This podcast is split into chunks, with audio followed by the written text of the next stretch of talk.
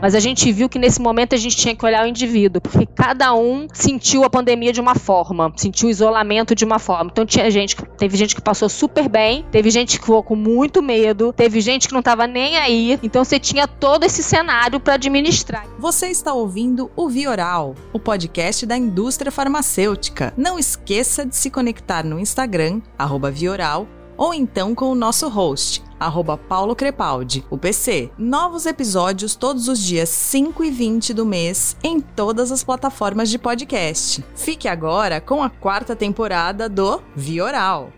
Olá, ouvintes do Vioral. Eu tenho aqui hoje uma pessoa que é responsável por pessoas. Olha só, a head de recursos humanos do grupo FQM, Renata Filade. Seja bem-vinda ao Vioral. Oi, Paulo, obrigada. Adorei o convite. Imagina, o prazer é todo meu. Nós nos conhecemos pessoalmente, né? Em treinamento, vamos dizer assim, e agora a gente está aqui vivendo essa pandemia, nos vendo virtualmente. Essa loucura dessa pandemia, um ano tão diferente, né? É isso aí. Renata, para quem não te conhece, Conta um pouquinho uh, quanto tempo você está na FQM, já trabalhou em outras indústrias? Bom, eu na verdade já trabalhei em vários lugares. Na indústria farmacêutica, essa é a minha segunda casa. Eu trabalhei três anos na Servier e agora eu estou há nove, quase nove anos na FQM, mas eu trabalhei na indústria, na parte de bebidas, de refrigerantes, trabalhei na Coca-Cola e trabalhei numa empresa francesa de certificação, que é o Bureau Veritas. E aí depois caí na indústria farmacêutica, que como todo mundo diz, é uma cachaça, e depois que você entra na indústria farmacêutica, você não sai mais, né? Um, mercado que te dá propósito, né? Quando você lida com saúde, com qualidade de vida, faz uma diferença danada. Então é um segmento que fascina a gente, né? Depois que a gente entra, não sai mais.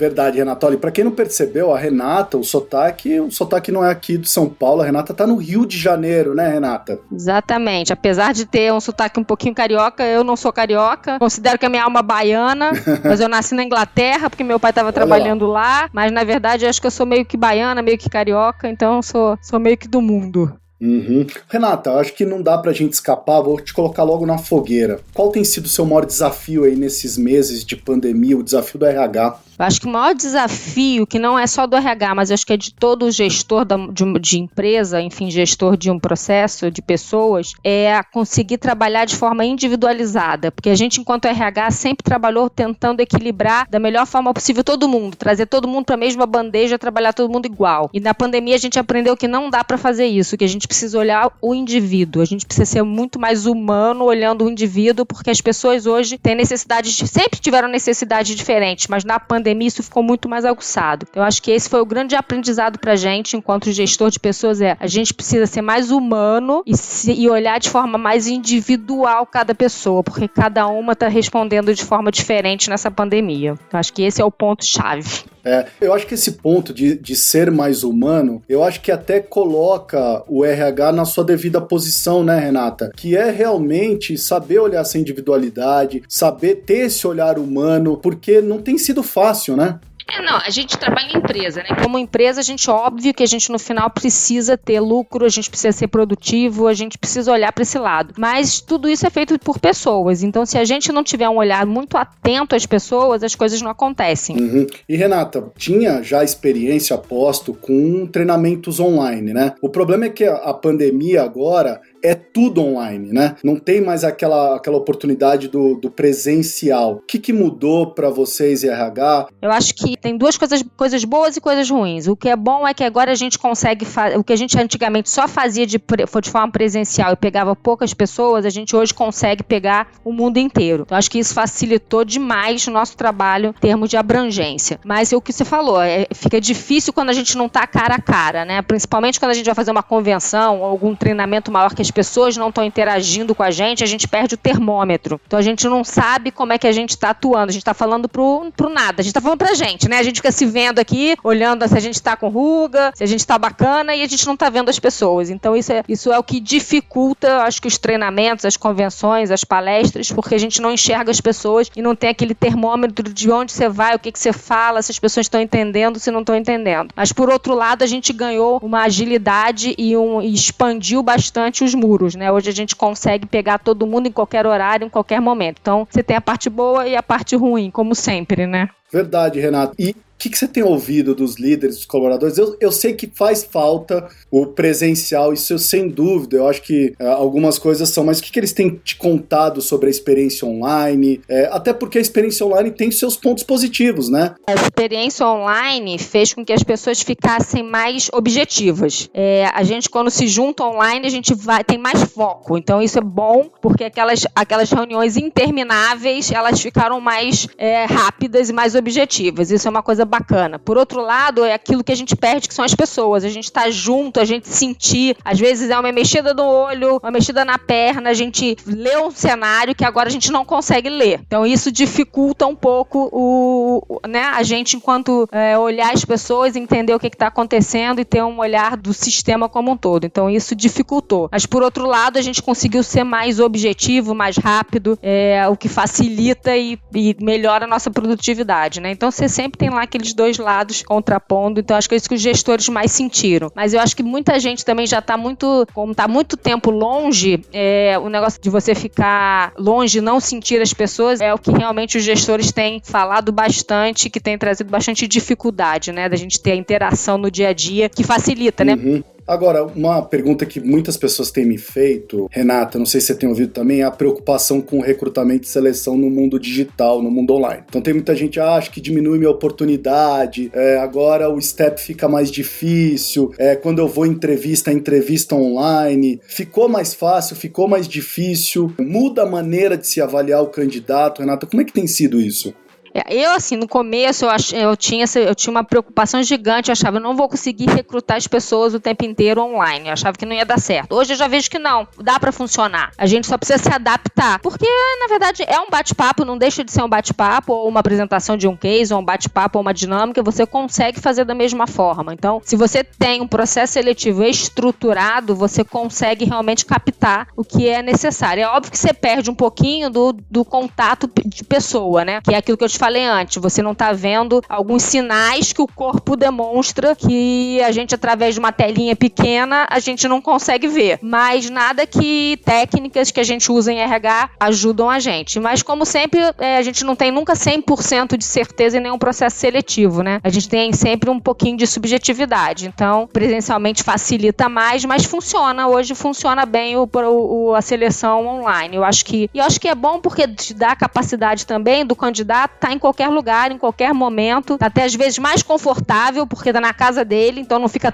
tão nervoso quando tá fora. Às vezes tem uns nossos ouvintes que estão vindo e estão passando por um processo. Renato, o que a gente pode falar para eles nesses processos online de vídeo? O que, que vocês estão olhando? O que, que conta positivo? É, o que, que ele pode evitar fazer? Eu acho que é importante você ter, você tentar ter uma boa internet, eu acho que é importante, um lugar calmo e tranquilo para você poder falar. Às vezes acontece de você não conseguir ver, para a internet fica tão ruim que você não consegue acessar a câmera. O ideal é que a gente consiga ver a pessoa, o candidato, mas às vezes você não consegue, aí você vê rapidinho, até desliga, faz por telefone. Então, assim, é, não importa se a sua internet cai, não importa se você tá com problema de áudio, o que importa é a troca. Então, às vezes até você, olha, vou ter que desmarcar, vou ter que marcar para outro dia, vamos começar tudo de novo. O mais importante é o que a gente fala, não o que a gente está vendo naquele momento. Então, acho que é tentar ficar calma, tentar estar tá num lugar mais tranquilo, não se preocupar tanto se tiver falhas, porque a falha é tanto para o meu lado quanto para o lado do candidato. É, é realmente ser o mais honesto e transparente possível, é o que sempre faz a diferença em qualquer processo seletivo, independente da ferramenta que você está utilizando. É isso aí. E Renata, a gente falou de recrutamento e seleção e a integração. Tá mais difícil integrar as pessoas? pessoas, aos times, porque tenho percebido é, que muitas pessoas estão entrando agora durante a pandemia e não teve contato, às vezes, com o seu próprio líder, né? Contato que eu falo é um contato físico, saiu para tomar um café ou foi, foi no almoço para conseguir conhecer a turma. Não tem mais isso, né? Como é que tem sido a integração é, de novos colaboradores? É muito engraçado. Eu posso te dar um exemplo até, eu tenho uma filha, eu tenho duas filhas, uma filha de 19 e uma filha de 20. A filha de 20 começou um estágio presencial, a de 19 começou um estágio online. E aí é, é muito engraçado, porque a que está presencial, ela está trabalhando todo dia e tem toda a interação, já saiu para beber shop, vamos dizer assim, com a equipe, e a outra só está online, 100%. Porque ela não conhece ninguém, nem a chefe dela. Ela nunca viu a chefe, a não ser na, no online. E existe essa dificuldade, ela não se sente 100% parte da companhia, porque ela não está vivendo o dia a dia, não está conhecendo as pessoas. Então isso é ruim, mas ao mesmo tempo é um aprendizado, porque a gente está passando por um momento que a gente não pode estar tá junto. Então a gente precisa passar por isso. Mas realmente você sente que as pessoas ficam mais ansiosas, as pessoas é, não têm o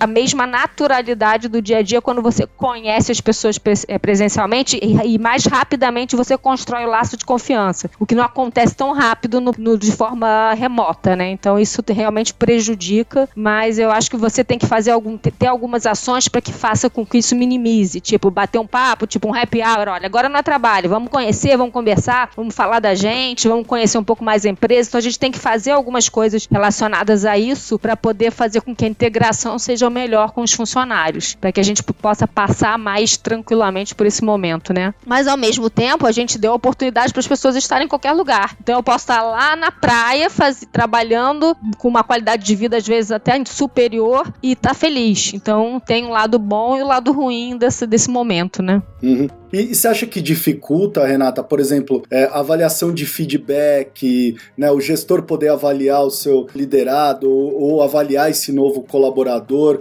avaliar uma pessoa que você só conheceu é, virtualmente e eu nem sei, às vezes tem muita gente que reclama, eu quase nem abro meu vídeo, né, eu quase não vejo, as, as pessoas fazem reunião e não abrem vídeo, eu às vezes não sei com quem eu trabalho, né, então assim, como é que tem ficado feedback, essas avaliações de feedback? Eu acho que assim, na prática, o feedback em si, ele tem que ser muito objetivo em cima de coisas tangíveis. Então, independe se você está presencial ou se você está remoto, porque você tem que trabalhar em cima de, de feedbacks tangíveis, de processos que realmente aconteceram, que você possa realmente botar ali é, na prática para o colaborador. Se for alguma coisa muito subjetiva, aí você realmente não consegue fazer. Mas isso independe se você está presencial ou se você está online. O importante é quando você dá um feedback, você está respaldado em alguma coisa que realmente você possa justificar. Então, acho que isso para mim não, não, não vejo muita diferença se é online ou se é, se é presencial. Agora, é óbvio que você ser 100% híbrido ou ser 100%, 100 remoto ou 100% presencial faz diferença. Mas nesse momento não tem jeito, a gente tem que trabalhar dessa forma. Mas eu acho que em relação a feedback, sempre olhando o contexto,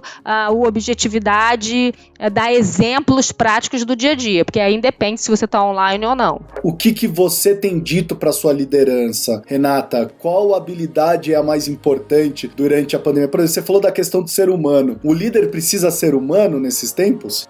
É, o líder precisa ser ser humano sempre, porque nós somos humanos, né? Então a gente não consegue deixar de ser humano. Mas eu acho que a gente precisa ter uma escuta muito boa. É, a gente, até por conta da tecnologia, por conta de tudo, cada vez mais a gente escuta menos. E escutar eu acho que é primordial. Agora a gente não consegue sentir, mas a gente precisa escutar mais para poder entender o que está acontecendo. Então eu acho que é, não, só, não só ser mais humano, entender o que, que o outro precisa, mas para isso acontecer eu tenho que escutar mais. Sim. E home office, Renata, qual é a sua opinião? Você tem gostado, você pessoalmente? Bom, eu, na verdade, na, na FKM a gente já está presencial desde o ano passado, de julho. A gente é uma empresa que valoriza muito esse presencial, é óbvio, com todos os cuidados que a pandemia nos trouxe, mas a gente no começo ficou 100% online, né, home office, e depois voltamos para o presencial. Mas, assim, muito transparente em termos de se alguém não estiver confortável, ela pode estar é, on, é, online, home office. É, eu, eu, Renata, particularmente, prefiro presencial, porque eu não sou uma pessoa pessoa extremamente disciplinada. Eu acho que quem é mais disciplinado consegue trabalhar muito bem home office, porque vai ter o seu espaço, vai ter o seu silêncio, vai conseguir se concentrar. Eu não, eu no home office eu abri o computador em cima da cama, aí às vezes eu tava na cozinha, então para mim era, uma,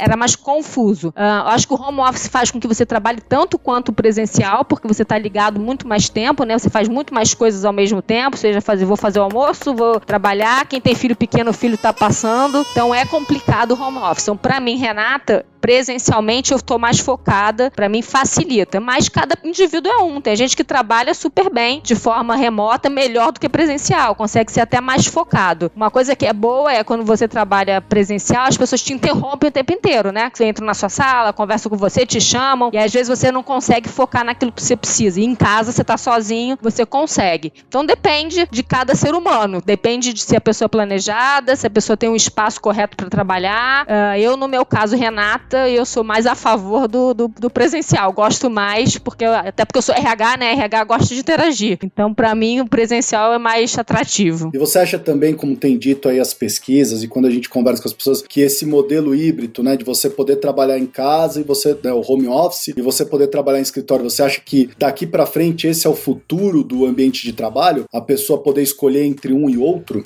Eu acho que vai ter bastante trabalho home office, mas eu acho que não vai ser uh, ah, 100%. Eu acho que as empresas, elas, algumas já estão até voltando um pouco mais ao presencial, porque entendem que para você ter a cultura da companhia, para você trabalhar os, as, os valores, para você ter aquele, a motivação da empresa, você precisa estar tá junto. Então, assim, eu acho que o home office, em alguns casos, vão acontecer, mas provavelmente não vai ser 100%. A gente vai ter aí modelos super híbridos, uh, e aí cada empresa vai trabalhar trabalhar de uma forma, seja você poder durante uma semana estar em casa ou durante três dias. Enfim, eu acho que não vai ser 100% home office, não vai ser 100% presencial para o futuro. A gente vai trabalhar muito mais híbrido, porque realmente te dá uma qualidade de vida, principalmente aquelas pessoas que moram muito longe do trabalho, vão poder morar perto de, da, da família, enfim. Eu acho que isso ajuda bastante, mas ao mesmo tempo eu acho que é importante estar junto e participar presencialmente. Então eu acho que vai ser muito mais híbrido do que 100% um modelo. Agora, Renata, você acha que o, mudou o RH do que era antes? Você acha que a pandemia ensinou alguma coisa para os RHs? Eu acho que, para mim, em termos do meu RH aqui, para os RHs, eu acho que foi esse olhar um pouco mais individualizado. Porque a gente sempre tem a tendência de olhar todo mundo igual. A gente quer fazer uma política, um processo que abranja todo mundo, né? Ah, tem que ter equidade, todo mundo é igual, tem que fazer a melhor forma possível para todo mundo. Mas a gente viu que nesse momento a gente tinha que olhar o indivíduo, porque cada um sentiu a pandemia de uma forma, sentiu o isolamento de uma forma. Então tinha gente,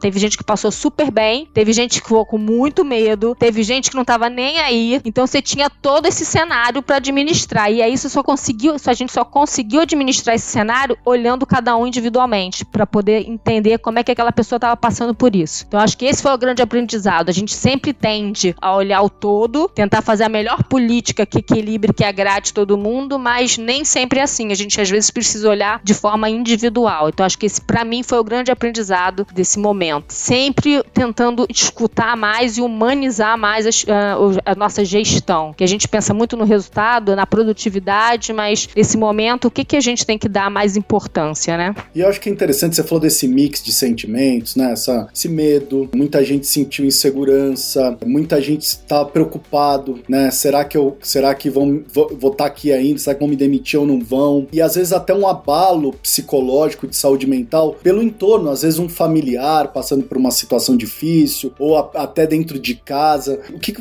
vocês têm pedido para os colaboradores, o que vocês têm falado para as gestões, para que as pessoas se sintam seguras e tranquilas?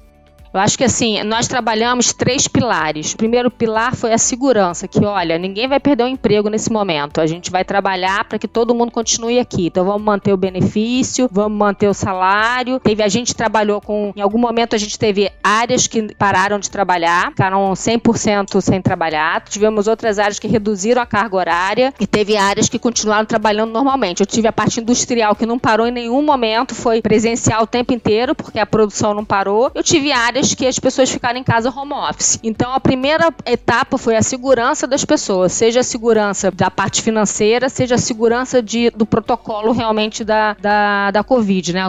Se você está indo trabalhar, o que, que eu posso fazer? É, é, vamos botar um ônibus que possa te pegar na porta da sua casa para você não ter que pegar um transporte público, para você ter a segurança do deslocamento e todas as políticas aí de protocolos da pandemia. Então, acho que segurança foi o primeiro. O segundo foi a segurança mental, realmente, que é você, se você tiver com medo, você não precisa vir. Você pode trabalhar home office. Então, a própria força de vendas que estava no campo, tinha gente que tinha vontade de estar no campo e tinha gente que não queria estar no campo. Então, olha, você não quer, não precisa ir. Então, você tem que entender que você, como é que está o cenário da sua cidade. A gente mora no Brasil, o Brasil é gigante, cada lugar estava acontecendo de uma forma. Então, eu tinha lugares que as pessoas podiam trabalhar e outros que as pessoas não podiam trabalhar presencialmente. Então, é, olha, se você está passando por um momento que você entende que não é bom você estar no campo, você não vai. Você vai trabalhar em casa. Então, é entender de cada um esse momento é, e dar essa segurança, vamos dizer assim, mental para todos os colaboradores. E o terceiro foi a parte da humanização mesmo, entender as pessoas, escutar as pessoas e tentar fazer um equilíbrio entre tudo isso. Então acho que foi esses três pilares aí que a gente trabalhou bastante, vem continua trabalhando, porque a gente ainda tem momentos assim, né? Primeira onda, segunda onda, terceira onda, então a gente vem trabalhando isso de uma forma bem frequente. E a gente tem que dar graças a Deus, porque aqui na FQM, pelo menos, a gente teve muito poucos casos. A gente acompanha isso diariamente, os casos, a área médica o tempo inteiro dando suporte para os familiares. A gente tem um programa Conte Comigo, que é de apoio psicológico que os colaboradores utilizam. Então, a gente tem feito palestras também falando de saúde mental. Então, estamos tentando dar todo esse respaldo e mostrando: olha, a gente, isso é novo para todo mundo, a gente está aprendendo no dia a dia, a gente nunca passou por isso, então a gente também não sabe. Agora a gente já sabe, mas no começo a gente não sabia. Então, estamos aprendendo junto, estamos fazendo junto, estamos crescendo junto. Então, mostrar que a gente também não é, é não é de ferro, a gente está aprendendo com todo mundo e estamos juntos no mesmo barco, né? Acho que foi mostrar que a gente também é vulnerável. Acho que é importante mostrar que todos nós, independente do nível hierárquico, somos humanos, né? É isso aí. Vamos lá, Renato. Tem uma série de perguntas que o New York Times fez para celebridades. E eu tô pegando essas perguntas do New York Times, estou trazendo para celebridades que vêm aqui no Via Oral. Ó, oh, que beleza, celebridades é ótimo, tô me achando o máximo agora. e eu selecionei duas perguntas para te na verdade, três perguntas para te fazer. A primeira pergunta é: o que você ainda quer conquistar antes de voltar à vida normal? Eu acho que vida normal, eu acho que a gente não sei se a gente vai ter vida normal. Acho que agora a vida já é normal dessa forma, né? Eu não sei o que, que vai mudar, quando que vai mudar, enfim. Mas o que, que eu quero conquistar? Eu acho que eu já até conquistei, porque uma coisa que a gente conseguiu fazer nessa pandemia foi ficar mais perto da família. Então, assim, eu com as minhas filhas, a gente teve uma relação muito mais bacana de lá para cá, né? Então, acho que a gente vive numa mesma casa, um grupo de pessoas que cada um tem a sua vida e você às vezes não tá junto. Então, isso foi uma coisa bacana, uma conquista conquista diferente, que apesar da minha família ser bem unida, a gente conseguiu ficar mais unido e se entender melhor. Então, e entender as diferenças também. Então, isso foi bem bacana. Eu acho que isso eu conquistei e eu não gostaria de perder isso que a gente conquistou nesse momento de pandemia. Essa troca que foi bem bacana. Legal. O que, que você jamais vai esquecer desse último ano? O que ficou marcante para você, Renata? As diferenças de sentimento das pessoas. É aquilo que a gente falou, cada um sentiu de uma forma diferente. E aí, às vezes, eu não posso dizer que aquela pessoa tá certa ou aquela pessoa tá errada. São pessoas diferentes e sentem e veem de forma diferente. Então eu preciso entender as pessoas como elas são. Acho que esse foi o maior aprendizado para mim, que é tentar olhar as pessoas como elas são e não criticá-las por serem diferentes de mim. Entender o lado delas. Então acho que isso foi o maior aprendizado nesse momento. Você mudou alguma coisa em você, Renata? Assim, alguma coisa que você falava assim, poxa, é, agora eu reassistindo ou revendo aquilo que eu fazia, ou aquela maneira que eu pensava, preciso mudar. Acho que eu, é, eu sou uma pessoa muito impaciente. E aí eu acho que eu consegui ser, eu parar para analisar um pouco mais isso, em termos de entender um pouco o ponto de vista do outro e que ele não seja muito parecido com comigo. As pessoas que são diferentes de mim. Então é, é, é pensar mais nesse lado, entender um pouco mais as pessoas. Porque eu sou assim meio workaholic, corro, faço tudo tudo ao mesmo tempo. E tem pessoas que são mais calmas, mais tranquilas. Eu passei bem, relativamente bem pela pandemia, vamos dizer assim. Não tive grandes problemas, graças a Deus, na família, em amigos. Pouquíssimas pessoas ao meu entorno realmente ficaram ruins ou faleceram. Então, assim, eu, graças a Deus não tive tanto, não passei por tantas dificuldades. Mas é, eu acho que eu passei a ter um, um, olhar um pouco mais, mais humano mesmo, de mais paciência com as pessoas. O que, que você espera do futuro, Renata? Bom, acho que eu espero do futuro que isso sirva um pouco para para que a gente seja mais humano mesmo, que a gente entenda mais o outro, que a gente olhe para o lado e não olhe só para nossa grama, né? Que a gente possa ajudar um pouco mais. É um momento que a gente precisa dar um suporte maior para as outras pessoas. E se a gente está mais fortalecido, aí então a gente precisa se doar um pouco mais. Acho que esse é o grande, a grande questão desse momento todo, que é se você hoje está um pouco mais fortalecido, acho que você tem que fazer um pouco mais a sua parte e ajudar um pouco mais. Uhum. Renata, eu sempre na pauta pergunto fatos interessantes. Você tem um fato que eu achei super curioso. Você comenta, eu fui demitida no primeiro estágio no mercado financeiro. O que aconteceu? Eu era muito ruim. Você assume isso? Você era mesmo Nossa, ou não? Era? Era péssima, porque eu odiava aquele meu estágio, eu era muito ruim. Fui trabalhar em contabilidade, eu sou economista, né? E aí eu fui trabalhar na, no mercado financeiro, depois eu fui pra contabilidade. Eu era muito ruim. Falei, o que, que eu tô fazendo aqui? E aí tinha que ser demitida mesmo. Aí a partir dali, falei, não, você tem que fazer uma coisa que você goste. Procura alguma coisa que você goste e propósito naquilo. E aí eu fui trabalhar na Coca-Cola, porque eu amo Coca-Cola, e falei, vou, trabalhar na Coca-Cola vou beber Coca-Cola Coca-Cola o dia todo. Vou passar o dia inteiro bebendo Coca-Cola. Então, meu propósito naquele momento era esse. Foi ótimo. Eu entrei no RH e realmente me descobri naquela área. Mas realmente, hoje em dia, a gente vê os jovens, às vezes, procurando um, um trabalho pelo valor né, que ele vai receber. Ah, vou ser engenheiro porque engenheiro paga mais. Ou eu vou trabalhar no mercado financeiro porque eu vou ficar rico. E não adianta, você não vai ficar rico se você não gosta daquilo que você faz. Você tem que gostar, tem que ter tesão, né? Então, acho que o primeiro passo foi esse que eu aprendi, que precisa gostar daquilo que você faz, porque se você gosta, você vai fazer bem feito e aí você vai ser bom. E aí é consequência, ter uma promoção, ter um aumento, é, vai ser uma consequência do trabalho que você faz, porque você realmente gosta daquilo. Renato, pode perguntar o que, que você assistiu, o seriado que você assistiu, que você gostou muito na pandemia? Pra deixar de dica pra galera? Menina, eu assisti tanto seriado. Eu gosto de seriado de, hum. de policial. Eu assisti 500, né? Assisti Outlander, que é uma coisa bem água com açúcar. Já falaram já desse aqui, hein? O pessoal gosta muito do Outlander, eu ainda não vi. É bem legal. Nossa, mas tantos. É... This Is Us, adorei. Gostou? Eu assisti, adorei, que é bem coisa da, da, do dia a dia das famílias, é bem bacana. E assisti vários, agora o nome eu não tô vindo na cabeça. É... Quem Matou Sara, é bacana. Tem uns seriados agora espanhóis bem legais. Tem. Eu nunca vi tanto seriado espanhol, mas tem vários bem legais. Agora esses que me vêm à mente, assim, rápido. Maravilha. Olha, gente, hoje eu conversei com a Renata Filardi, ela que é a head de recursos humanos do Grupo FQM. Renata, que prazer revê-la e que honra tê-la aqui no Vioral. Obrigado, viu? Ah, eu que agradeço. Foi super bacana bater papo e poder falar um pouquinho da carreira, falar um pouquinho do RH. Eu acho que é bacana. A gente é o RH, normalmente as pessoas têm medo, né? Tem aquela brincadeira, lá vem RH, não fala que o RH chegando. Eu falo, gente, o RH, ele, ele trabalha para vocês, então não tenham medo do RH. O RH tá aqui para ajudar. Mas sempre tem aquela brincadeira. Ah, lá vem o RH, o RH tá vindo aqui, ou é para me demitir, ou é para falar mal de mim. Então eu falo, não, RH é parceiro. Então é muito bom falar de pessoas, falar de gestão e poder dar, falar um pouquinho do dia a dia do trabalho nosso. Maravilha, Renata. Olha, esse foi mais um episódio do Vioral, gente. Muito obrigado e eu fui. Você ouviu o Vioral, o podcast da indústria farmacêutica. Para se conectar é fácil. vioral.com.br, arroba Vioral no Instagram, ou então envie um e-mail para vioralhealthcare.gmail.com. Até a próxima dose oral quinzenal para seus ouvidos.